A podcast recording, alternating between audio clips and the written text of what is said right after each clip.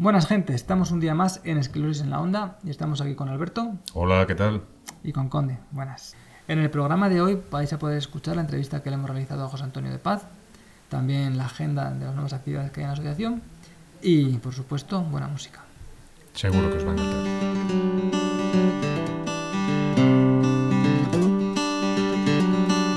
Pues hoy nos acompaña eh, José Antonio de Paz. José Antonio de Paz es médico, es licenciado en medicina por la Universidad de Oviedo, es doctorado en medicina por la Universidad de Salamanca, posgrado en Estrasburgo, en medicina deportiva.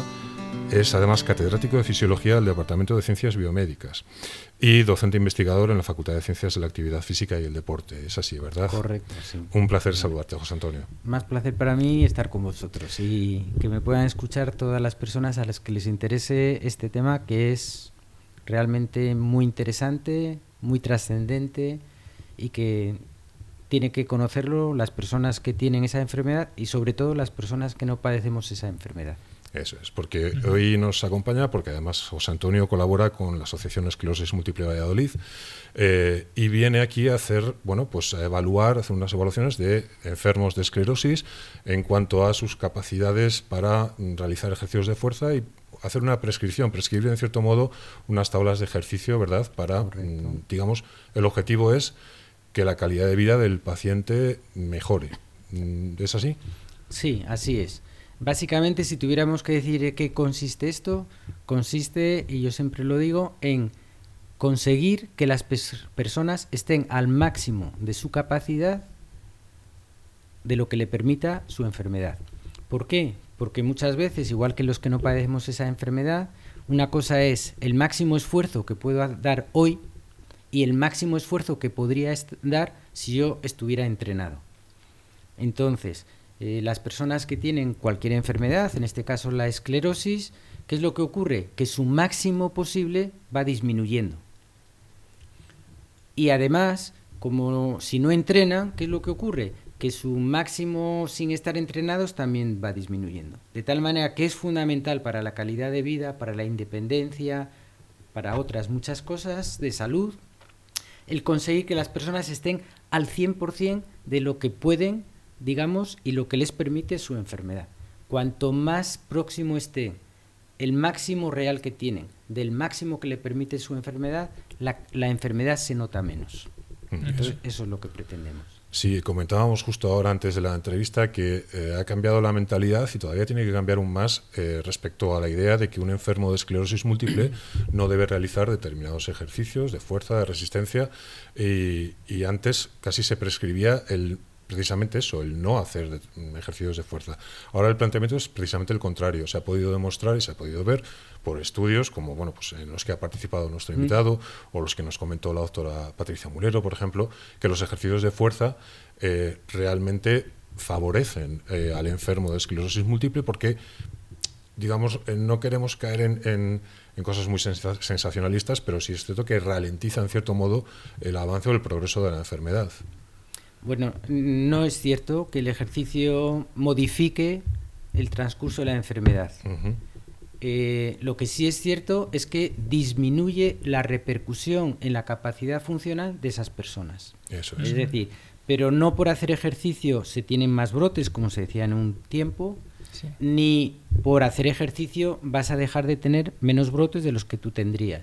Eso es. De tal manera que son dos cosas diferentes.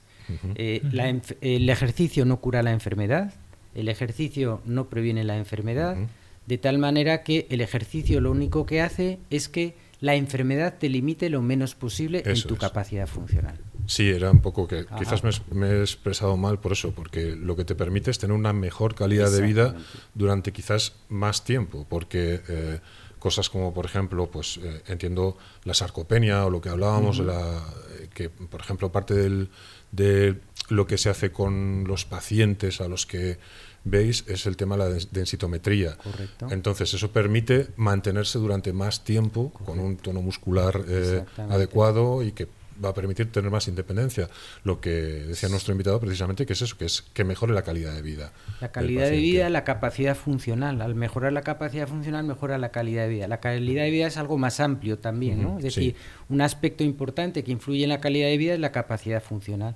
Alguien cuando pierde capacidad funcional pierde un poco de calidad de vida, pero eso no es únicamente el apoyo social, no sé qué, en fin, otras muchas eh, cuestiones, ¿no? Sí. Sí, pero está muy bien además que no es ceñirlo, por ejemplo, como hablábamos con María José Neri, con la enfermera en episodios anteriores, no es ceñirlo solo al tratamiento farmacológico, sino que hay muchas más patas en esa mesa, como eh, por ejemplo el tema de la alimentación, el descanso, que tiene que ser un descanso totalmente necesario y reponedor, y por supuesto también el ejercicio, pero no, eh, no el ejercicio físico como eh, lo que hablábamos también hace un rato, de salgo a caminar un poco, no, no, o sea, realmente llegar a a, unas zonas de, digamos, dar casi el máximo físico que uno puede en el entrenamiento, ¿verdad? Sí, desde el punto de vista de la salud, bueno, tenemos que matizar o contar mm, dos cosas, ¿no? En primer lugar, ¿cuál es el concepto de ejercicio?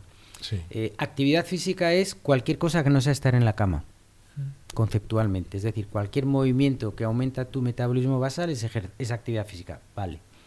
Otra cosa es ejercicio que lo que define el ejercicio es la intensidad con la que hago esa actividad física, ese movimiento. Y además habitualmente lo hago con un objetivo, es decir, tiene un plan, un objetivo, una razón de ser. Y en tercer lugar tenemos el deporte, que es hacer ejercicio a una cierta intensidad, pero donde lo que prima es ganar, es la competición, etc. Entonces hay una confusión terminológica muy grande, incluso en revistas y bueno, en las personas, ¿no? De tal manera que nosotros, nuestra especialidad y a lo que nos dedicamos no es a la actividad física, también, sino a una parte de la actividad física que es la que es, desde el punto de vista de la salud, fundamental, que es la del ejercicio. De tal manera que el ejercicio lo eh, consideramos no por el tiempo.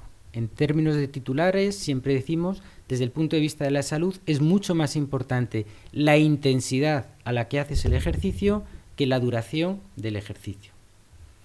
En segundo lugar, lo que queremos hacer, el ejercicio para que sea saludable, existe un umbral mínimo, a partir del cual cuando yo trabajo por encima de ese umbral mínimo de adaptación, mi cuerpo se adapta. Y también existe un umbral máximo, que una persona en concreto, si trabaja por encima de ese umbral, es mucho más probable que el ejercicio produzca mm, perjuicios para él, lesiones u otras cosas. Por lo tanto, la gracia, el chiste de esta cosa es medir, evaluar a cada una de las personas con las que vamos a trabajar y evaluar cuál es el mínimo necesario al que tiene que trabajar para obtener el objetivo que nosotros queramos. En este caso es mantener, mejorar la fuerza física y mantener o mejorar la masa muscular. Y para eso hay que trabajar a una cierta intensidad. Pero no queremos que vayan a un gimnasio que se pongan con chicos muy chicas muy cachas, muy guapos y muy guapas y que les quieran ahí mover unos pesos que pues no es ese el, este, el, tema, el tema, ¿no? Y realmente esa es una dificultad que tenemos en nuestra sociedad y es que no hay muchos profesionales que sepan desde el conocimiento científico cuál es la intensidad a la que debe trabajar, cuáles son las peculiaridades, digamos, de las personas con las que trabajan, eh, que no saben em, cuáles son, digamos, em, las características de esa enfermedad, los efectos que tiene la medicación que toman esas personas en las adaptaciones, en la percepción del esfuerzo, etc. Es un mundo, digamos, maravilloso, ¿eh? donde esto pasa como en fútbol, todos saben de fútbol, ¿vale? Todos lo que dicen, siempre tenemos un entrenador dentro, pues también todos tenemos un preparador físico dentro, y no es así. Es decir, la prescripción del ejercicio físico es algo muy importante. ¿Y qué ha pasado? Que cada vez la sociedad somos más conscientes de lo importante que es hacer ejercicio físico. Y afortunadamente hoy vamos por la ciudad de Valladolid y vemos no sé cuántas personas con mallas de correr que hace 25 o 30 años no había. De tal manera que eso es importante. ¿Qué más podemos decir? Bueno, pues que la esclerosis múltiple como enfermedad que es que no sabíamos o no sabemos del todo su causa, enfermedad que sobre todo antes más que ahora no tenía tratamiento, no tenía curación. Entonces, eh, las personas que padecen esclerosis múltiple han sido manipuladas por personas en ocasiones únicamente con afán recaudador y en ocasiones, digamos, por, mm, por iluminados. Es decir, es una historia que se podría contar de las cosas que se han hecho con los pacientes de esclerosis. En un tiempo la esclerosis se producía por las amalgamas, a todo el mundo a quitar las amalgamas. bueno, eh, en otro tiempo, pues que si la esclerosis se produce por una hipertensión venosa intracraneal y no sé qué señores en Italia, en Rumanía, en Bulgaria operan, hacen no sé, pues van allí, etcétera, etcétera. Que si la esclerosis se produce por la leche, pues todo el mundo leche fuera, en fin, no sé, pan para todos, ¿no? De hecho, lo que estamos hablando del ejercicio de fuerza, en 19, bueno, eh, eh, el primer artículo que yo he encontrado es de 1983, me parece, o 1985, donde se, se prohibía la actividad de cualquier tipo de ejercicio en los pacientes de esclerosis. Y claro, si yo te lo cuento, tiene una lógica aplastante. Una de las características que tenían, más que que tienen, los pacientes de esclerosis es la fatiga. Entonces, como estás fatigado, no te voy a hacer ejercicio, porque entonces te fatigas más, entonces, sin darse cuenta de que eso es una pescadilla. Como no haces nada, cada vez que haces algo te cansas más, etc. 1985. En 1990 y tantos empezaron a trabajar eh, eh, con ejercicio en esclerosis múltiple en piscina, el ejercicio aeróbico. Porque entonces se creía, y es cierto, que cuando aumenta mucho la temperatura corporal, en algunas personas se pueden producir brotes de esclerosis. Y además, como los pacientes de esclerosis con frecuencia tienen una dificultad para mantener la temperatura corporal, pues decir, bueno, pues como ya tienen, toleran mal el calor, yo digo, pues se hacen ejercicio, aumenta la temperatura de su cuerpo. Entonces hacían ejercicio en piscina, ¿ok? Y después, pues eh, vimos que si empezamos a descubrir las bondades del entrenamiento de fuerza, porque los médicos ahí tenemos mucha culpa de la confusión que ha habido. Eh, antes pensábamos que entrenar fuerza era levantar camiones, ¿vale? Entonces solamente había dos ejercicios, o caminar, cardiopulmonar, todos éramos cardiopulmonar, o levantar camiones. Y hasta que hemos ido descubriendo, nos han ido enseñando a los médicos que la fuerza no es levantar camiones, la fuerza también es levantar sillas, la fuerza también es levantar mm, pesos inferiores. De tal manera que cuando yo trabajo fuerza, ya no existe ese dilema clásico que a día de hoy no tiene sentido de ejercicio aeróbico o ejercicio de fuerza. No, perdona, es que yo cuando hago fuerza sigo consumiendo oxígeno. Mi ejercicio es aeróbico. Si yo hago 12 repeticiones, etcétera, eso es ejercicio aeróbico. Solamente que estoy centrado en trabajar aeróbicamente, pero en el músculo. Y de hecho hay muchas publicaciones donde el entrenamiento de fuerza produce prácticamente los mismos cambios que el aeróbico, solamente que un poco menor. Sin embargo, el entrenamiento de fuerza produce unos cambios que el ejercicio aeróbico no produce como es el incremento de la masa muscular, la fuerza, la potencia.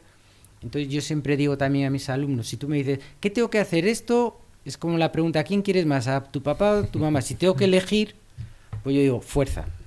Vale. Si yo puedo no elegir, pues aeróbico unos días y fuera. Pero no olvides la fuerza. Porque, y estoy de acuerdo con quien comentara esto en otros podcasts, la calidad de vida, la pérdida de calidad de vida se relaciona mucho más con la pérdida de fuerza que con la pérdida aeróbica.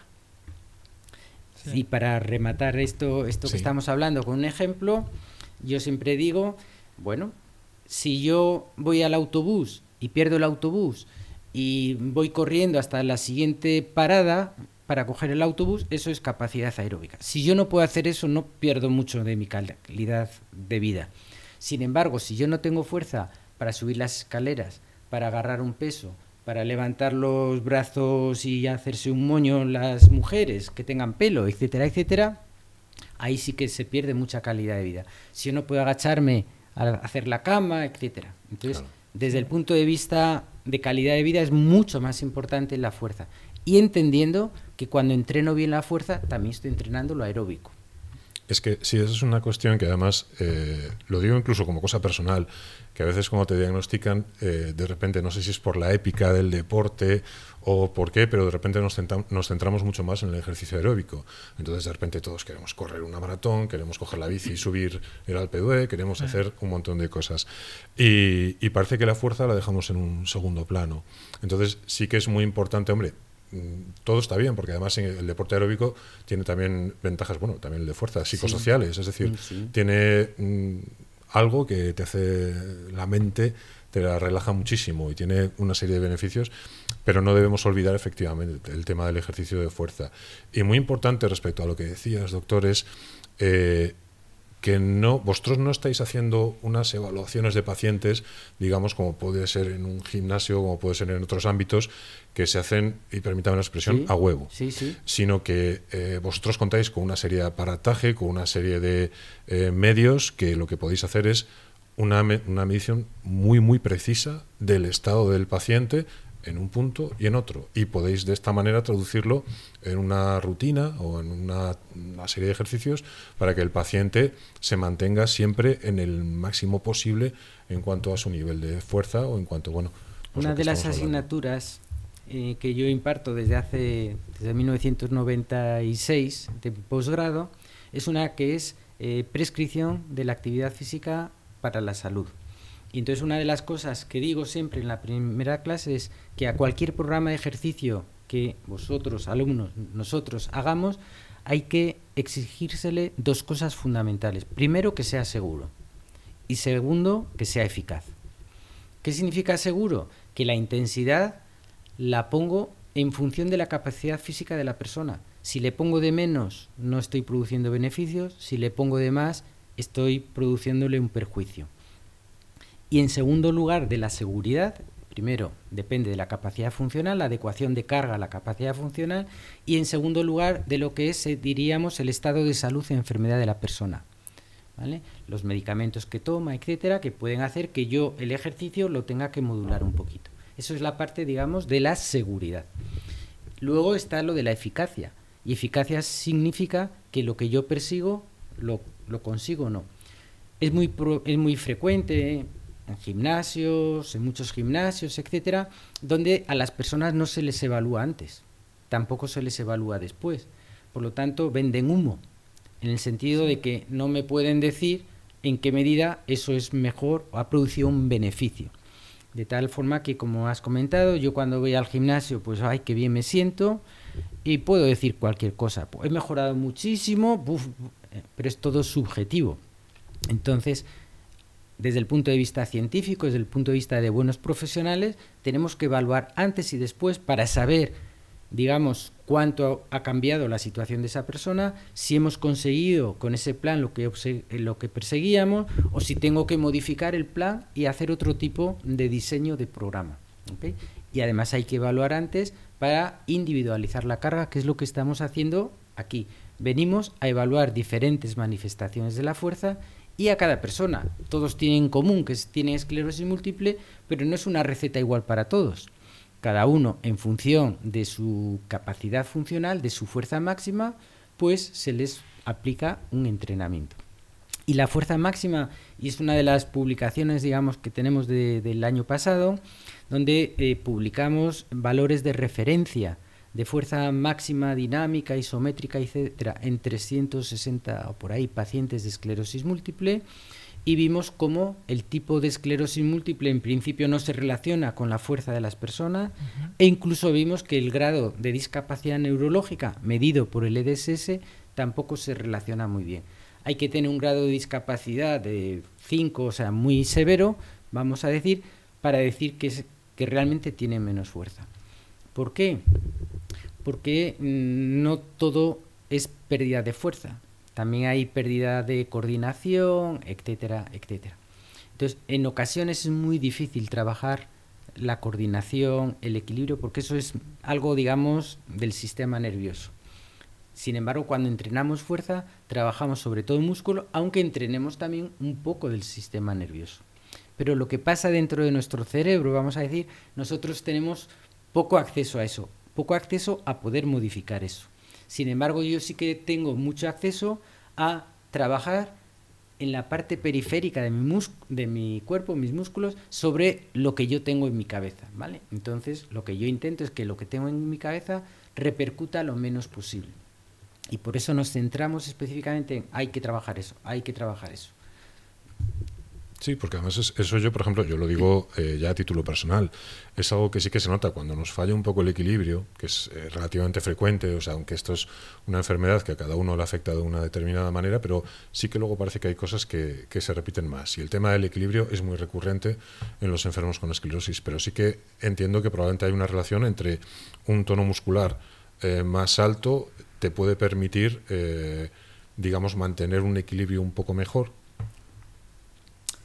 bueno. No lo sé, pregunto mm, si puede eh, ser así. No, eh, por ejemplo, hay muchos artículos que dicen, extrapolando a las personas mayores, que dicen que el entrenamiento de fuerza en las personas mayores previene las caídas. Sin embargo, cuando analizamos esos estudios en profundidad y lo que han medido, hay muy poca evidencia de que el entrenamiento de fuerza disminuya las caídas en las personas. ¿Por qué? Mayores. ¿Por qué? Porque las caídas no se producen generalmente por pérdida de fuerza, sino por un trastorno vestibular, de interpretación, propioceptivo, etc. Está claro que en alguna pequeña proporción una muy buena fuerza pues evita o disminuye el riesgo de caída, probablemente, y sobre todo lo que es más importante es que las repercusiones de la caída sean menores. En el caso de los pacientes con esclerosis, Normalmente las personas que tienen un trastorno del equilibrio no es por pérdida de fuerza, es por espasticidad, que yo no lo entreno, es por alteración en la capacidad propioceptiva, en cómo interpreta el cerebro las informaciones que llegan de los receptores sensoriales y un trastorno que pueden, digamos, como no interpretan muy bien o también en la elaboración de la respuesta. Como yo sé que me estoy yendo para la derecha, mi organismo, mi cerebro, elabora una Mm, información para irme para el otro lado.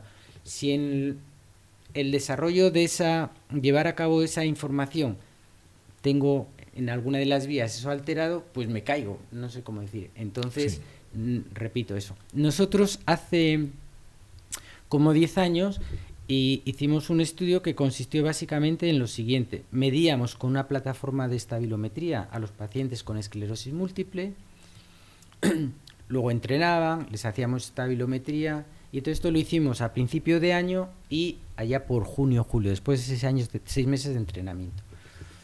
Después de eso lo que hicimos fue tres meses sin entrenar y volver a medir el equilibrio.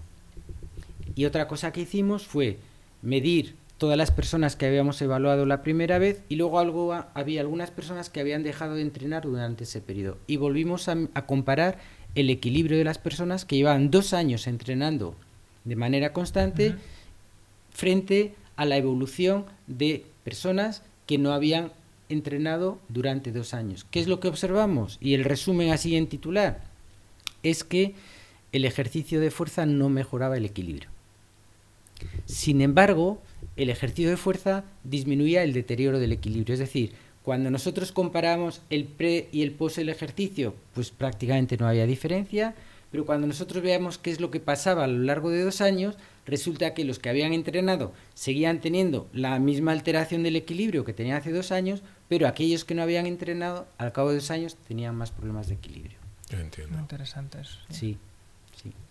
Y para que nuestros oyentes hagan una idea, en las valoraciones que hacéis a, los pacientes de esclerosis múltiple, un poco cómo lo describes, cómo es ese proceso de valorar y, por ejemplo, eh, de hacer una rutina, una tabla, unos ejercicios y luego la siguiente evaluación, ¿cómo es un poco ese proceso? ¿Cómo lo realizas? Bueno, el proceso es bastante sencillo. Cuando vamos a las asociaciones, como tenemos una, estamos un poquito limitados lógicamente por el tiempo, nos limitamos a medir la fuerza máxima isométrica, que eso significa la tensión que yo soy capaz de aplicar a una pared. No tiro la pared, pero yo produzco una fuerza. Y en segundo lugar, medimos la fuerza máxima dinámica, que significa cuál es el peso máximo que soy capaz de mover una vez, intento moverlo luego y no puedo. ¿Okay? Y nos centramos básicamente en los grupos principales que son los de las extremidades inferiores que están más afectados en general en los pacientes de esclerosis, y en segundo en el principal grupo, que no digo que sea el único, y no que haya otros importantes, que es el cuádriceps, que entre otras cosas es el más grande de nuestro cuerpo, masa muscular. Entonces lo que evaluamos es la fuerza de los extensores del cuádriceps, de la rodilla, ¿vale? Son fundamentales para sentarse, levantarse, para caminar, etcétera. Eh, ¿Se podría hacer de otros muchos grupos musculares? Por supuesto. Y de hecho yo creo que en vuestra asociación iréis hacia ahí, ahora que tenéis muchas instalaciones, pues poder, digamos, eh, formar a personas que trabajen en la asociación o colaboren con la asociación para medir no solo la fuerza de brazos, de piernas, etcétera. Y como disponéis también de afortunadamente de, una asociación increíblemente grande y bien y bonita y muy bien montada y demás, digamos, se podría entrenar no solo lo que nosotros entrenamos, los extensores de la rodilla, sino otras muchas cosas. Bien, por lo tanto, lo que venimos a evaluar aquí básicamente es la fuerza de los extensores de la rodilla. Y la medimos de dos maneras. Primero, los extensores de la rodilla trabajando las dos piernas a la vez, los extensores de la rodilla de la pierna izquierda y los extensores de la rodilla de la pierna derecha. Con eso, ¿qué sacamos? Pues vemos una cosa que es el grado de asimetría en la fuerza entre las piernas, porque personas que tengan mucha asimetría, pues podríamos diseñar cuando es muy grande un entrenamiento para una pierna, para la fuerza que tiene esa pierna, y otro entrenamiento diferente para el entrenamiento de la otra pierna. Además medimos una cosa que se llama el déficit de fuerza que básicamente, explicándolo sencillo, consiste en que si yo veo la fuerza que soy capaz de hacer con una pierna derecha solo y la fuerza que soy capaz de hacer con la pierna izquierda sola y la fuerza que soy capaz de hacer con las dos piernas a la vez, en general, cuando yo trabajo con las dos piernas a la vez, la fuerza es menos que la sumatoria de una u otra. Cuanto mayor sea esa diferencia, eso se llama déficit de fuerza y que se explica más o menos como que cuando yo solo trabajo con una pierna, dedico más parte de mi cerebro a trabajar eso, y entonces tengo más posibilidades, etcétera. Bueno, entonces medimos eso. Luego medimos, eh, ¿y para qué nos sirve? En base a la fuerza máxima dinámica, la máxima carga que mueve una persona, sabemos cuál es el punto de partida y en base a ese punto de partida le prescribimos el entrenamiento, que vamos alternando, es decir, porque hay muchas formas de entrenar, igual de válidas, puedo poner mucha carga y pocas repeticiones, un poco más de repeticiones y menos carga, etcétera. Entonces, a cada uno de las personas de la asociación les mandamos una hoja individualizada donde decimos la primera sesión qué carga tiene que poner, cuántas repeticiones, la segunda serie qué carga, cuántas repeticiones, la tercera serie qué carga, etcétera. Y así durante unas 22 sesiones, de tal manera que vamos lógicamente incrementando la, el estrés fisiológico porque el estrés fisiológico es lo que produce que nos adaptemos. Entonces, es, y además cuando venimos la siguiente vez, al evaluar, vemos cómo está respecto de la otra vez. Vemos si ha ganado, cuánto ha ganado, o si ha perdido, o si se ha mantenido. Entonces, de esa manera, estamos, nos sirve para hacer el ejercicio más seguro y además el ejercicio más eficaz. Pero hay una supervisión de esas sesiones, eh, tienen que estar supervisadas por alguien, para ver con qué se realizan efectivamente y que se obtienen los resultados que se buscan? Bueno, los resultados que se buscan los evaluamos nosotros cada vez que venimos, cada dos, y dos meses, dos meses y medio, etcétera. Em, normalmente las personas tienen que ser autónomas. Y aquí tengo que decir también una cuestión, y es que mm, lógicamente se necesita mucho la colaboración del personal de fisioterapia. ¿Por qué? Porque aquí la verdad es que tienes unos fisioterapeutas estupendos, estupendos. Es decir, no van por el libro, esto no es de mi trabajo, esto no es mi incumbencia. Entonces, la mayoría de las personas que vienen a entrenar son autónomas, porque tienen su hojita, cada uno tiene su hoja y sabe en qué letra tiene que poner el gancho. En la A no necesitan de nadie. Y luego cuando hacen la sesión, firman. Y además, si lo que hemos programado no han sido capaces de hacer, pues dicen, tachan y ponen lo que han hecho. Entonces no necesitan supervisión, porque realmente son ellos los que quieren. Los que necesitan ayuda son aquellos que están más limitados, necesitan pues para subirse a la máquina o no se pueden bajar, etcétera. Y entonces alguien tiene que estar un poquito pendiente de cuando termina la serie, etcétera. Y ese trabajo habitualmente es una sobrecarga, vamos a decir, que asumen en muchas asociaciones los eh, fisioterapeutas. En alguna incluso el trabajador social, es decir, porque es el que está allí para todo. Eso es como todo, es como la canción El trabajo nace con la persona, pues así. El que está bien dispuesto no dice a ver qué me toca. Mientras que en alguna muy concreta asociación, si el fisio es solo fisio, esto no es mi trabajo, en fin. Y entonces solamente pueden entrenar, entre muchas comillas, los guapos, ¿no? Entonces, es así como funciona. Entiendo. ¿Y qué, cómo es la, lo que habéis recibido como un poco como respuesta de los pacientes? Entiendo que probablemente sí que ellos incluso se encuentren eh, mejor, o sea, lo que os comentan, no ya lo que veis en cuanto a los datos, sino ellos, en, palabras. Es una pregunta muy interesante, porque en general lo que ellos nos dicen es más de lo que nosotros somos capaces de objetivar. Y tú lo decías también al principio, es decir, el ejercicio no solamente tiene unas mejoras físicas, también tiene unas mejoras psicológicas, ¿no? De tal manera que yo, si estoy haciendo ejercicio, me siento mejor, me siento más capaz y eso cambia todo, las percepciones de las personas. Entonces, a menudo ellos nos dicen que están mucho mejor de lo que nosotros vemos. También es verdad que en ocasiones, cuando por alguna circunstancia la enfermedad experimenta una reagudización, todo está fatal, se siente mal, están peor, y nosotros medimos es que estás igual. Entonces, digamos, hay una, cierta discrepancia. En ocasiones que ellos mm, perciben más de lo que nosotros vemos y en ocasiones que ellos perciben más negativamente de lo que nosotros observamos.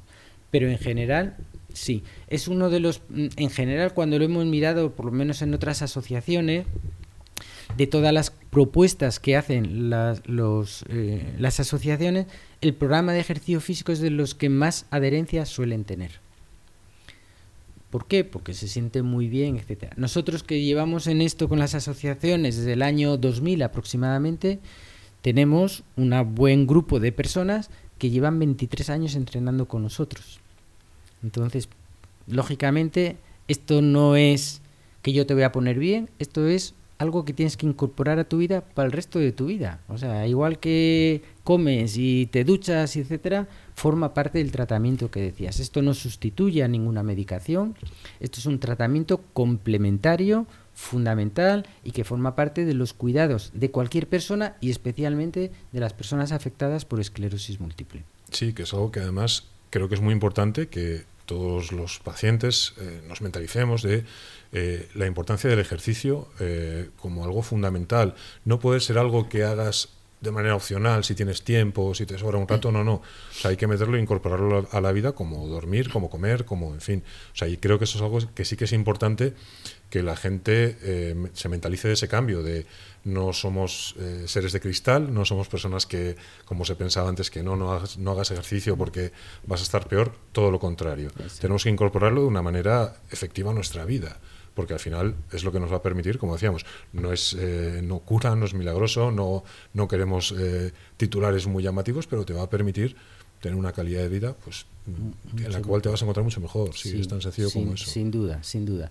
Eh, bueno, ya sé que estamos en la Asociación de Esclerosis, pero lo mismo que decimos esclerosis, podemos decir, yo, llevamos un programa de cáncer de mama, entrenamiento de fuerza en supervisores de en supervivientes de cáncer de mama que este lo llevamos desde una universidad de México, pública, en el estado de Sonoro, en Hermosillo, y llevamos 10 años trabajando con eso. Entonces, ¿para quién es importante el ejercicio? Para todos, pero especialmente para las personas que han tenido una enfermedad. Me da igual que se llame cáncer, que se llame enfermedades cardiovasculares, de tal manera que afortunadamente hoy, digamos, los médicos, porque yo voy a contar luego alguna anécdota al respecto, digamos, estamos mentalizados de que el ejercicio es importante y lo tenemos que incorporar y forma parte también del tratamiento no farmacológico.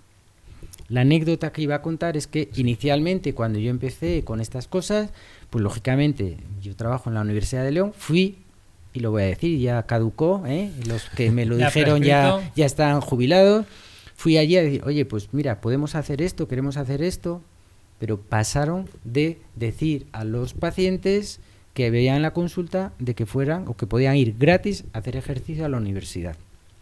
¿Por qué? Porque no creían. Segundo, porque era, no, era su competencia.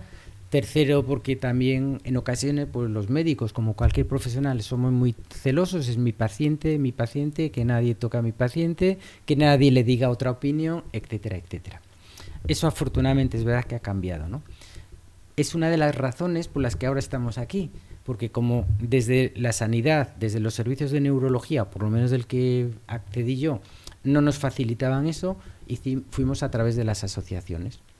Entonces, bueno, aquí se pierden una serie de personas, personas que tienen la enfermedad, pero que no van a las asociaciones.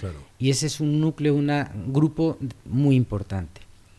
Lógicamente, las personas que tienen esclerosis, y lo sabéis muy bien, y seguro que lo habéis comentado en, o comentaréis en algún podcast, cuando yo soy joven, tengo esclerosis, pero me siento bien, y ando bien, etcétera, es que eso de ir a una asociación, eso de ir a ver a otras personas que están peor, es que, etcétera. Entonces, por pura psicología, rehuyen, y entonces hay muchísimas personas que están afectadas por esclerosis múltiple, que se verían beneficiadas de hablar con otras personas para enfrentar su vida de otra manera, que están perdiendo además las posibilidades que ofrecen las asociaciones de profesionales para su rehabilitación, para su acondicionamiento físico, etcétera, etcétera. Si pudiéramos llegar a esas personas, la asociación haría mucho bien por los pacientes, porque la asociación solamente puede hacer bien por los pacientes que vienen aquí, pero los que no vienen aquí, que son muchos, no se benefician de la asociación, no se beneficia de las cosas que ofrece y que puede ofrecer la asociación, etcétera. Entonces, también es un tema muy importante a, trabajar, ¿no? Sí, porque además, fíjate, doctor, que eh, creo que no me equivoco mucho en las cifras, pero en la asociación somos unos 400 y poquitos socios, pero creo que se estima que en Valladolid, provincia, eh, habrá unos 1.000, 1.500 eh, diagnosticados. Entonces, hay una parte muy importante de enfermos que desconocen todo lo que se hace aquí. Y de hecho, a día de hoy, eh, en Valladolid no hay un equipo multidisciplinar que pueda contar con neurología, psiquiatría, urología, fisioterapia. Entonces, eso en cierto modo se suple con la asociación. Y en esclerosis múltiple de Valladolid, y por ejemplo, pues gracias a, personas como tú, que venís aquí, que además, bueno, es eh, colaboración también con la Junta de Castilla y León, creo que nos comentabas, ¿verdad? O sea, entonces, gracias a personas como vosotros, se suple un poco esa falta de un equipo multidisciplinar y eh, es muy importante para, la, para los pacientes. Sí que es verdad que al principio es extraño, es extraño venir a un sitio donde eh, ves sillas de ruedas, ves muletas, ves situaciones que no quieres pensar en tu futuro ahí. Pero a la larga, y bueno, de eso sí que hemos, hemos comentado y se comentará en más ocasiones porque es algo que, que vamos a tratar. A la larga creemos de la importancia de la asociación, para los enfermos, para que, en fin, desde temas físicos, temas psicológicos, temas de ayuda a la trabajadora social, o sea, todo tipo. Y luego hay un beneficio que es eh, compartir con la gente de la asociación. O sea, igual que hablamos Conde y yo y nos contamos nuestras cosas y cada uno lo le afecta de una manera y él tiene un EDSS y yo tengo otro, pero al final el conocer a gente mm, yo creo que es muy positivo y aporta mucho. Entonces, bueno, es un poco lo que se intenta bajo mi punto de vista, en, la asociación sí. y, lo que, y lo que debería ser. Entonces, ya para ir terminando la entrevista, que no te queremos robar más tiempo, doctor, ¿qué puedes, eh, a modo de resumen, a modo de un poco recomendación para los, las personas que nos estén escuchando, tanto socios como no socios, tanto diagnosticados como familiares, como entorno, o gente que tenga curiosidad por el tema, ¿qué le puedes, bueno, y lo que tú decías, no solo los enfermos de esclerosis múltiple, eh, cualquier tipo de enfermo, de otras enfermedades, ¿qué le puedes decir eh, a modo un poco de resumen eh, bajo tu experiencia y bajo tu criterio? A modo, primera cuestión es que no se aíslen. En segundo lugar, que, que no traten de ignorar, porque lo que ellos piensan no es una realidad, no, no es, un, es solamente una amenaza de futuro, de tal manera que cuanto más preparados estén para el futuro, desde luego mejor nos irá. Entonces, no todo lo que yo pienso va a ocurrir, pero si yo me preparo para lo que va a ocurrir, repito, ganaremos muchísimo y evitaremos mucho sufrimiento. de tal manera que no es sufrir anticipadamente, es prepararnos anticipadamente para sufrir menos si es que llegamos a, digamos, a esas situaciones. Ignorando, ignorarlo no evita nada. En segundo lugar, lo que yo diría es que se asocien, es decir, les va a resultar mucho más barato los servicios que puedan llegar a necesitar a través de las asociaciones están perdiéndose, digamos, probablemente muchas ayudas que podrían tener y que ellos a nivel personal no saben que existen, pero si tú vas a una asociación y hay un trabajador social y hay personas que se dedican a eso, pues digamos siempre están infinitamente más informados para subvenciones, etcétera, etcétera. En tercer lugar, eh, repito, eh, lo que tú comentabas, eh, tú puedes ayudar a otras personas cuando estás bien, y otras personas que están peor que tú te pueden ayudar a ti. Lo que pasa es que eso cuesta, no sé cómo se hace, yo sé que es lo ideal. En cuarto lugar, que yo les diría que bueno, que incorporen el ejercicio físico a sus rutinas, a sus necesidades, digamos, diarias. Eh, si ellos tienen profesionales, tienen capacidad mm, como para hacerlo por su cuenta, pues muy bien. Y si no, que sepan que pueden asistir a las asociaciones donde hay personas allí que saben mucho de eso y si no hubiera, saben cómo contactar con esas personas.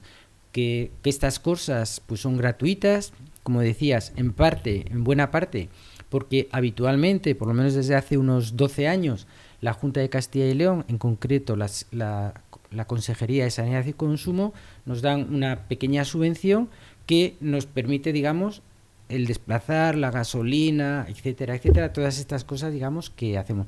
Que es pequeña, pero es muy valiosa. ¿eh? Entonces, como el lema que tiene la, Junta, de la Junta nos impulsa, bueno, pues en base a eso nos da una pequeña subvención que en base a eso nosotros hacemos eso.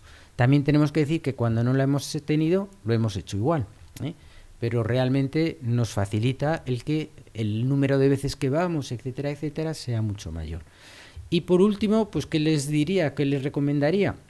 Que se cuiden, que todo lo que oigan que debe hacer eh, las personas que no tienen enfermedad para su salud lo hagan.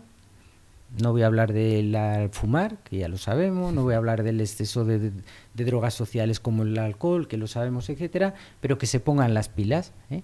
que no se sientan amenazados, pero que estén advertidos de que cuanto mejor, eh, menos estrés tengan en su vida, su vida sea más saludable, eso sí que lo sabemos, más probable es que, digamos, la enfermedad no se desarrolle o se desarrolle más lentamente, etc. el ejercicio no es una vacuna, no es una vacuna, pero puede ser un remedio o puede ser una ayuda. Entonces, pues eso es el resumen de lo que les aconsejaría. Oye, muchas gracias por este valiosísimo consejo porque realmente me parece que es muy importante lo que nos comenta y que la gente efectivamente se mentalice, que, que como decía eh, bueno, eh, Arroyo, el, famoso de 100 metros, hay que entrar en un círculo virtuoso. Y, y, realmente, yo lo puedo decir desde mi experiencia, se vive mucho mejor.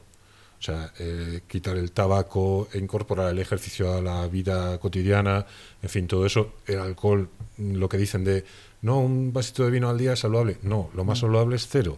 Si un día alguien se quiere tomar un vasito de lo que sea, bueno, pero que sepa la gente que efectivamente lo ideal es cero. Pero bueno, todo esto, esto que nos comenta me parece valiosísimo, tremendamente valioso para tanto los socios y socias que nos escuchan como para personas que nos puedan oír y que pues que tomen conciencia que a lo mejor no están en contacto con esta realidad, porque para nosotros sí que a veces el, el estar en la asociación incluso supone tener más información, el, el que venga eh, una neuróloga y nos cuente una serie de cosas, o que, bueno, en fin, o hablar con la psicóloga y te cuenta una serie de cosas que la gente que no viene desconoce. Entonces, mm, a veces no debemos dar por por asumidas ciertas cosas o porque es Vox Populi ciertas cosas que no lo son. Mm. Entonces, este consejo que nos da es, me parece tremendamente importante.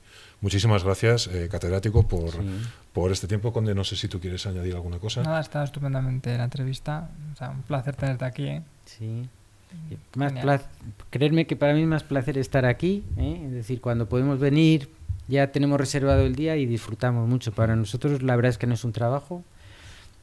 Como siempre a las personas habitualmente las conocemos por el nombre, que es otra cosa también importante, y se establecen unos lazos que habitualmente no se establecen en el ámbito hospitalario. Entonces, para nosotros es realmente un placer y, allí continuamente, no continuamente, pero cada poco nos acordamos de tal persona, tal persona, la asociación, pues hace que no vamos, a ver si vamos. Entonces, para nosotros es un placer. Muchísimas gracias, primero por la eh, aceptación que tenemos, por el cariño que, con el que nos tratáis, en fin. Un placer. Agradecer, al revés, agradecidísimos del trabajo que hacéis y que, estéis tan dispuestos, porque además, eso, la gente que, nos escucha, que sepa que, bueno, pues eh, José Antonio de Paz tiene que venir desde León, tiene que venir con su equipo y tiene que pasar aquí el día haciendo, pues eso, evaluaciones y haciendo su trabajo, que no es un tema que no lo hace por porque realmente sea algo desde el punto de vista económico que se le suponga al revés, casi incluso Mm. puede llegar a ser casi un perjuicio económico, pero lo hace por, por cariño y lo hace por porque le gusta su, su trabajo y porque realmente es un trabajo muy importante. O sea, yo creo que hay, hay personas que tienen un trabajo que es notorio por eso, por lo que hacen, tiene mucho beneficio, aporta mucho beneficio a muchas personas. Y en este caso, mm, agradecerle una vez más y nos quedaremos cortos, pero una y mil veces, toda la labor que hace con nosotros, con esclerosis múltiple de Valladolid. Pues muy bien, muchísimas gracias y seguimos en contacto con vosotros y con cualquier paciente. que le digan que tiene esclerosis múltiple a través de la Asociación de Valladolid, preferentemente, y si no, que nos busquen en la Universidad de León, que ya les mandaremos para aquí, aparte que les informaremos también de manera profesional, verídica, real y basado en, en, la ciencia, no en el tantán ni en los influencers eh, de esta enfermedad, etcétera. Correcto. Pues muchísimas gracias, catedrático José Antonio de Paz. Hasta otra ocasión que volvamos a hablar. Okay.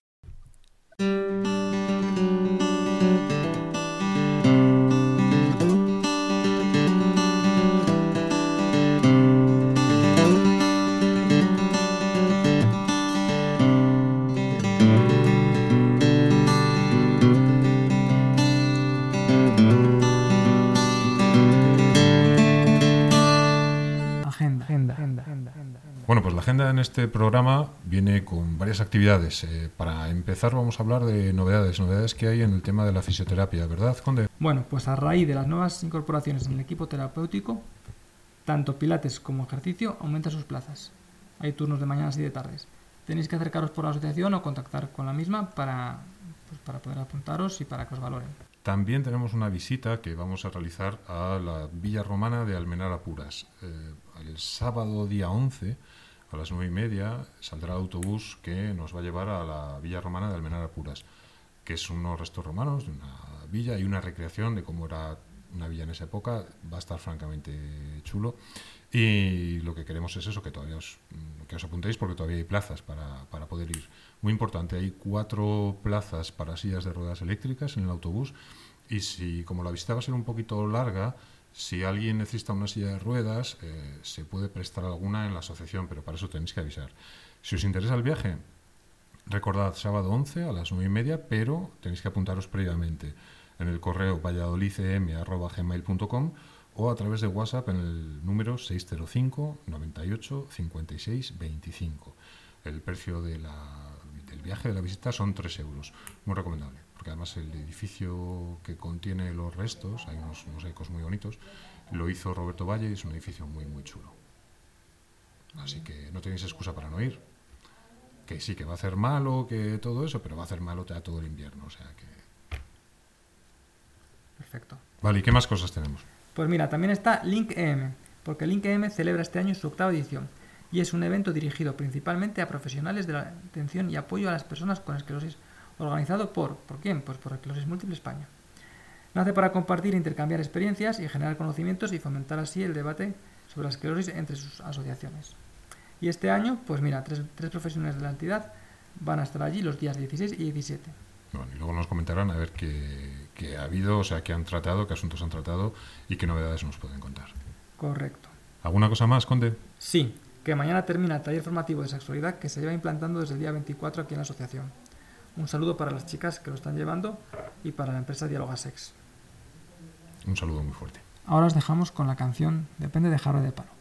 Agradecimiento especial a Luis y Juan de la Warner Chapel a Jarabe de Palo, a la familia de Pau Donés y al propio Pau, estés donde estés. Un saludo.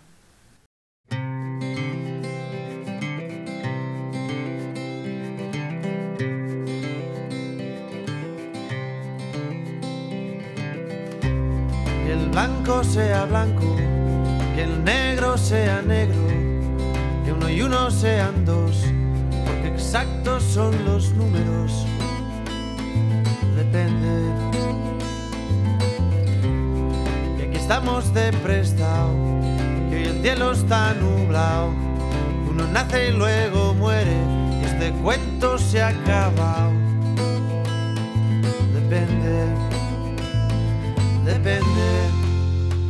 De qué depende,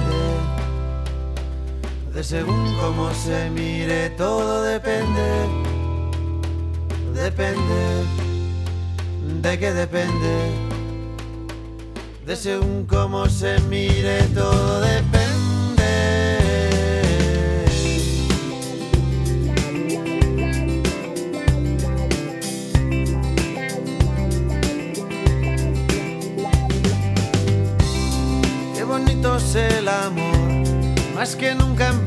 Primavera. Que mañana sale el sol, porque estamos en agosto. Depende. Que con el paso del tiempo el vino se hace bueno. Que todo lo que sube baja, de abajo arriba y de arriba abajo.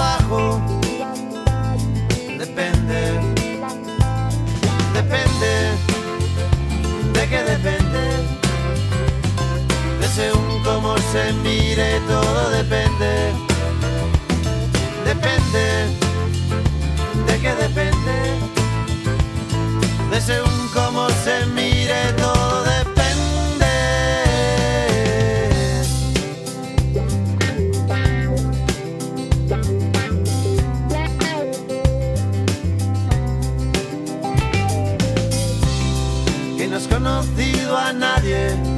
te bese como yo, que no hay otro hombre en tu vida que de ti se beneficie. Depende. Y si quiere decir sí, cada vez que abres la boca, que te hace muy feliz, que sea el día de tu boda. Depende depende, de qué depende, de según cómo se mire, todo depende, depende, de qué depende, de según cómo se mire, todo depende.